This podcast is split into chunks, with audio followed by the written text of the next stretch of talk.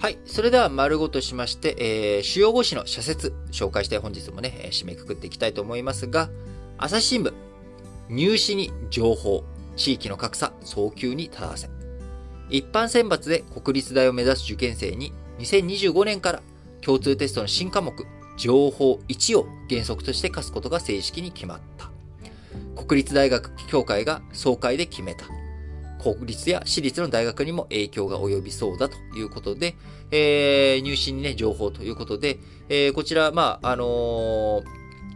やっていくということはいいんだけれども、えー、2003年度にね、情報が高校の必修教科になった後、えー、情報を入試科目に取り入れる大学がほとんどないという状況、さらに正規の情報科の免許状を持つ教員が少ない地域もあるというところ、まあ、そのあたりをね、しっかりと解消させていき、えー、地域格差ない状態にして、こう、受験生がちゃんとね、準備できたりとか、あその、えー、地域によって、えー、その、学習に、条件がね、変わるようなことがないように取り進めてくれということですね。えー、朝日新聞もう一本は、女性の政治参加、均等法の理念、具現化をと。女性候補の擁立に消極的な政党の責任が重いことは言うまでもない。と同時に、女性が生産化に二の足を踏むような環境を抜本的に改めることが欠かせないと。いうことでね、えー、まだまだ男性優位の政治の社会、えー、ハラスメント、いろんなところで、えー、起きていると、政治の世界でね、えー、その候補者が辻立ちしているときに、えー、あられのない言葉を投げかけられたりとか、えー、またハラ、セクハラ、パワハラというようなこと、こういったことが女性がね、やっぱり女性に対してなぜか男性がね、えー、強気に出たりとか、例えば、あのー、窓口とかでね、えー、女性が相手だったら強い口調で言うのに、そこにこわもての男性が近づいてきた。何かお困りでしょうかって言ったら急にトーンダウンしたりとか、やっぱ女性に対する、えー、パワハラ、こういうのもありますし、えー、女性に対してセクハラ的な発言をしたりとか、あまたハラ、あまだなの？みたいなね。まあ、こういうことを言ったりとかする、えー、こういったことに対して、えー、しっかりと対応していかなきゃいけないということ。まあ、政治の世界だけじゃなく、えー、やっぱ政治の世界で、えー、一つのところでね、やっぱそういったものの問題を取り壊していくことによって、一般社会においてもそういったものが順々になくなっていくきっかけにも僕なっていくと思うので、えー、ぜひともね、えー、均等法の中、これ均等法って、あのー、全会一致で議員立法で決めた法律なんだから、あの、しっかりとそれ、理念をね、えー、乗っ取って、えー、各政党、対応していってほしいなと思います。えー、毎日新聞。NHK 字幕問題、まだ不明な点が多すぎるということで、えー、こちら、あ昨年末に、放送された東京オリンピック公式記録映画の制作過程、えー、NHK が密着したドキュメンタリー番組で、えー、字幕がね、え、変な字幕つけられたっていうことが起きました。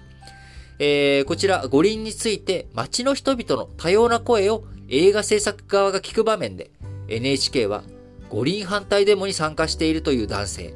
実はお金をもらって動員されていると打ち明けたとの字幕をつけて放送しました。インタビューに答えた男性は匿名で顔にぼかしが入っていた。放送されたやりとりには字幕のような発言はなかったということで、なんでこんなことになっちゃったのということで、NHK 釈明とですね、今後、社内調査、あ自分たちのね、えー、社内での調査をしていくということですが、あやっぱりそれ外部の目が必要なんじゃないのと、第三者を入れて徹底的に検証することが不可欠であると、毎日新聞述べております。えー、毎日新聞もう一本は、広島県議ら起訴相当、市民感覚反映した判断だということで、えー、こちら、あの、参議院選挙だったかな？あのー、えー、河合杏里さんの選挙買収事件。えー、こちらに河合克彦元法相と妻の杏里元参院議員から、あ現金を受け取ったというふうに、されている広島県議ら35人について、えー、検察審査会が起訴相当と議決をしました。えー、河合夫妻はそれぞれ実刑と、河合元法相は実刑、えー、アンリさんは執行猶予だったかな？えー、有罪、いずれにしろね、どちらも有罪が確定しているという中、渡した側は有罪なんだけど、受け取った側が全員不起訴という状態になっていて、いやいやいや、ちょっとそれおかしいでしょという話になっており、え今回、えー、検察審査会が改めて起訴すべきだと、起訴相当だという判断、えー、となりました。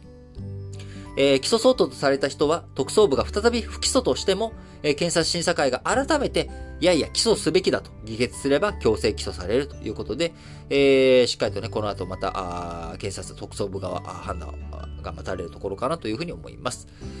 えー、産経新聞、北京冬季オリンピック選手の活躍に光を見たいということで、本来注目されなければならないのは選手たちだ。120人を超える日本代表選手は、本番で感動や興奮というスポーツの醍醐味を発信することで、大会の主役を取り戻してもらいたい。えー、産経新聞、佐渡金山推薦へ悪宣伝廃止登録に全力を。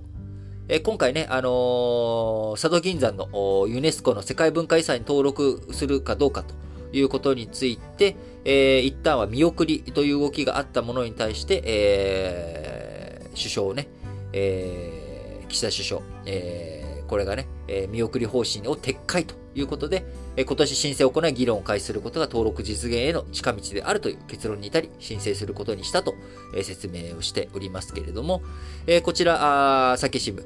懸念するのは推薦をためらった政府の弱腰が準備不足につながっていないかである。加盟国の理解が得られず、登録が拒否されれば再推薦はできない。しっかりやれよということですね。えー、読売新聞。共通テスト流出。不正行為で失うものは多いと。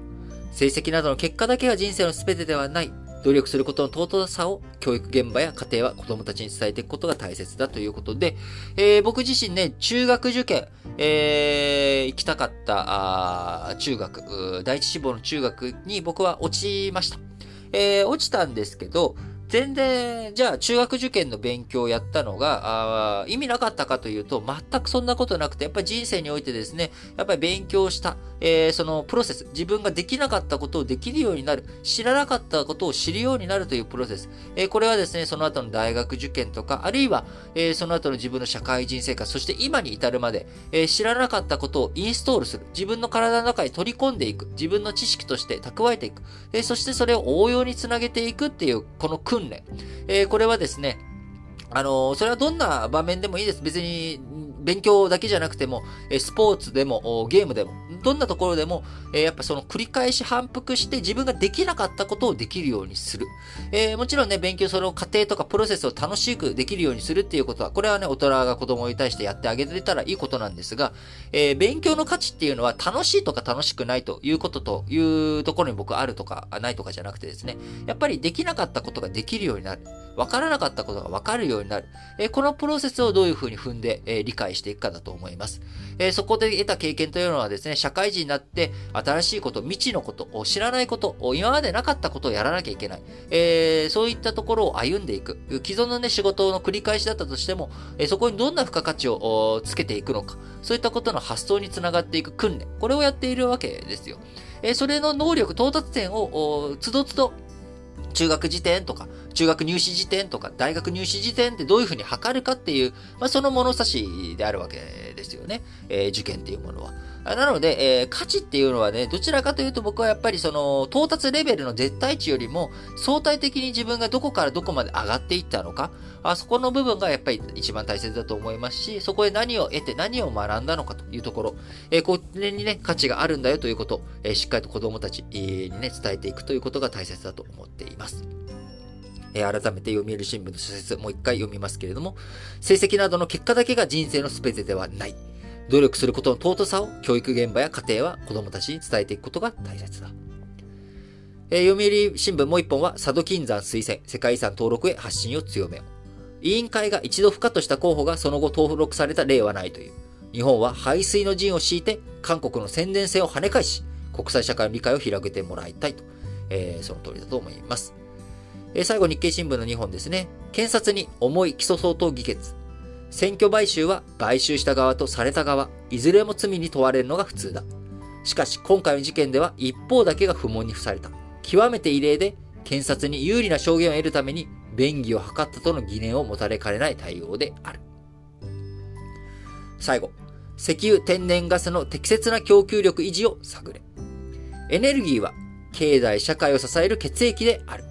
脱炭素社会へ着実に移行するためにもその間の石油や天然ガスの安定供給策を長期の視点で整える必要があるということでね、えー、皆さん、えー、本日も新聞解説、ながら聞きをお聞きいただきありがとうございます。えー、今週1月26日水曜日に行いました、あ経済基礎の基礎、えー、こちらのアーカイブ動画、あ今あ、配信をしております。えー、有料で、えー、1000円という値段になっておりますけれども、えー、経済基礎の基礎ということで、為替についてですね、えー、すごく丁寧に基礎から、あまあ、基礎の基礎から基礎までいけた感じになっておりますので、ぜひ興味がある方はご覧になっていただければと思います。えー、各エピソードの概要欄に貼っております、概要欄。こちらにね、ノート記事の URL 貼っておりますので、えー、ここからアクセスして、えー、ノート記事に1000円払っていただければご覧になっていただけますので、興味ある方はぜひご覧いただければと思います。え、その他、我々ラジ歴本体もですね、えこの新聞解説ながら聞き、どちらも皆様からのメッセージ、コメント、応援を、えー、質問とかね、いろんなあものを募集しております。えー、本当にね、この前いただいてね、あ嬉しいなと思ったのはですね、あのー、ちょっとどうでもいい話なんですけどって断り書きを入れてながら、あのいつも、なんかついこの前ね、鼻歌歌ってたと思った何の鼻歌を歌ってるんだろう自分って思ったらですね、この新聞解説ながら聞きの、えー、バックグラウンドミュージックをつい鼻歌で歌ってる自分がいることに気づいて、えー、なんか伝えたくなっちゃってコメントしましたということ。全然ね、そんなんね、あの、大したことじゃなくてごめんなさいみたいなこと書かれてたんですけど、いいんですよ、そういうことで。あの、すごく嬉しかったです。なんか、あ、毎日聞いていただいてるんだな。鼻歌ついちゃうほどなんだなと。あ、BGM の選曲ちょっとちゃんとね、考えて、これ適当に決めて今に至ってるけど、本当にこれでいいのかとか、ちょっと考え直そうかな、どうしようかな。このままでいいのかなとかね、いろいろ考えたりとか、あするきっかけにもなりましたので、ぜひ、えー、皆さんのね、他愛のない日常で構いませんので、えー、送っていただければと思います。こちらも各エピソードの概要欄に、えー、Google フォームのリンク貼っておりますので、そちらから皆様の、えー、たくさんのメッセージお待ちしております。それでは、皆さん、今日も元気に、いってらっしゃい